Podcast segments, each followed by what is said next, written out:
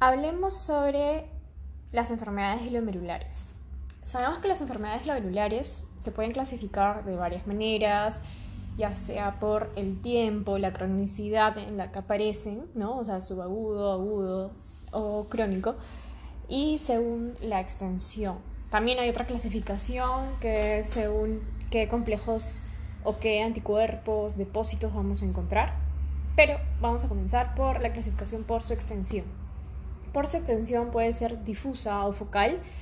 ¿Y a esto a qué me refiero? Nosotros sabemos que el glomérulo, perdón, el riñón tiene una corteza y una médula. En la corteza van a estar los glomérulos, ¿verdad?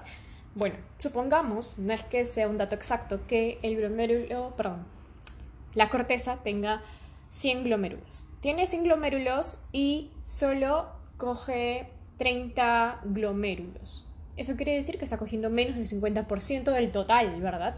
A ese le vamos a llamar una enfermedad glomerular focal. Si es que, por otro lado, coge el 50% de todo el 100 o un 70, 80, o sea, está cogiendo más del 50%, ¿verdad? A eso lo vamos a llamar una enfermedad glomerular difusa. ¿Y cómo vamos a determinar esto, no? Obviamente tenemos que contar los glomérulos, pues sí. ¿Y cómo los podemos contar? Viéndolos por microscopía. Entonces vamos a necesitar sí o sí determinarlo con una biopsia renal. Hay unos parámetros para decir si esta muestra nos va a permitir hacer un buen conteo de glomérulos, ya que si supongamos hago una biopsia y solo saco dos glomérulos, ¿me puede hablar dos glomérulos de los 100 glomérulos que tengo? Pues no, en realidad no podría hacer una buena comparación.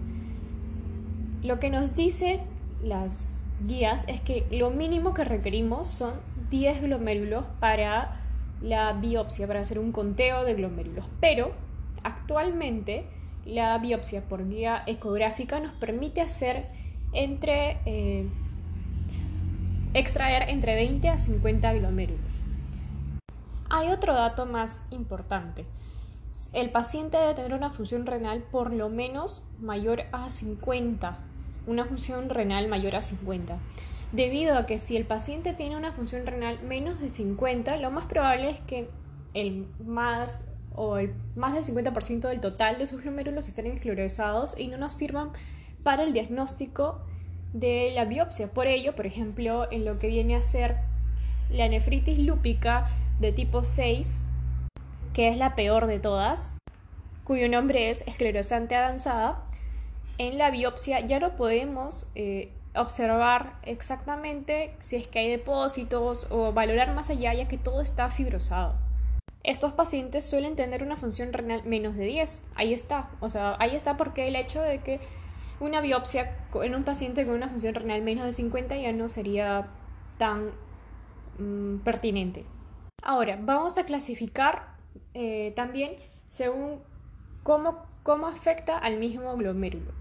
Es decir, tenemos solo un glomérulo de este glomérulo puede ser que se afecte solo un lado o que se afecte todo el glomérulo. Si se afecta solo un ladito, se va a llamar segmentario y si afecta todo el glomérulo, va a ser global. Ahora hablemos la clasificación de estas enfermedades según la proliferación. Según la proliferación puede ser endocapilar o extracapilar. Nosotros sabemos que la barrera de filtración del glomérulo tiene endotelio, la membrana basal y lo que vendría a ser el epitelio, la cápsula de Bowman, ¿no? Estos rodeados por lo que viene a ser el mesangio, ¿no? El mesangio va a ser como que un músculo que va a permitir contracción o dilatación de, estas, de estas eh, barreras. Bueno, ¿a qué nos referimos con una proliferación endocapilar. Endocapilar es que está proliferando hacia la luz del endotelio, o sea, hacia el capilar. Y extracapilar es más bien que se está yendo más hacia la parte del epitelio parietal eh, de la cápsula de Bowman. Y bueno, también puede alterar lo que es el mesangio. ¿Y esto para, para qué nos sirve? ¿no? O sea, parece muy complicado, muy engorroso y pues en sinónimos cuándo lo voy a usar o cuál es el significado de esto, pues es sencillo. Si es que hay una proliferación endocapilar, está alterando los vasos, ¿cuál crees que sea la clínica más asociada a, este tipo de proliferación? Pues va a ser la hematuria. Y si más bien crece hacia afuera, extracapilar, está alterando más lo que es las barreras de filtración de proteínas o de moléculas grandes, ¿no? Entonces, lo más probable es que la clínica sea de una proteinuria. El otro tipo de clasificación de esta enfermedad va a ser por el tipo de depósitos que podemos encontrar en el glomérulo, ¿no? Pues puede ser que se depositen complejos inmunes o la segunda opción anticuerpos contra la membrana basal glomerular y la otra opción sería los anticuerpos tipo ANCA o los, los que van contra el citoplasma de los neutrófilos. En cuanto al primero que te mencioné, que es el complejo inmune, este está relacionado a una respuesta de hipersensibilidad de tipo 3. En cambio, los otros dos que te mencioné, que son solo anticuerpos, o sea, anticuerpo o antimembrana basal glomerular o anti-ANCA, eh, estos van a ser de una respuesta de hipersensibilidad tipo 2. En cuanto a los complejos inmunes, lo más común es que sean eh, externo. Tenemos como ejemplos a, la enfermedad de Berger, o que son depósitos de inmunoglobulina A mesangial, o también, por ejemplo, de tipo secundario, lo que es el lupus, la vasculitis.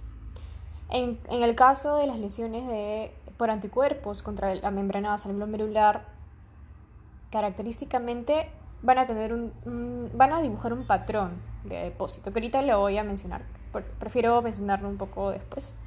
Vamos pasando al tercero. El tercero es el ANCA, que son los anticuerpos contra el citoplasma de los neutrófilos, característicamente pues, observado en los que son vasculitis, ¿no? Pero, bueno, de estos tres, que como ya les mencioné, el de complejos inmunes es una hipersensibilidad tipo 3, nos va a dibujar eh, un tipo de depósito que lo podamos observar mediante inmunofluorescencia. Por ejemplo, el de complejos inmunes va a aparecer como un depósito granular, como un salteado. En cambio, eh, la lesión por anticuerpos contra la membrana basal glomerular son depósitos de tipo lineales. Y los que son de tipo ANCA, pues en realidad sus depósitos no son muy esporádicos, en realidad son inexistentes. Entonces solo tenemos que recordar los dos primeros en realidad. Y el ANCA como que simplemente es tal vez muy raro. El primero, entonces, el de complejos inmunes, su depósito era granular y el por lesión de la membrana basal va a dibujar toda la membrana basal, es decir, va a ser lineal.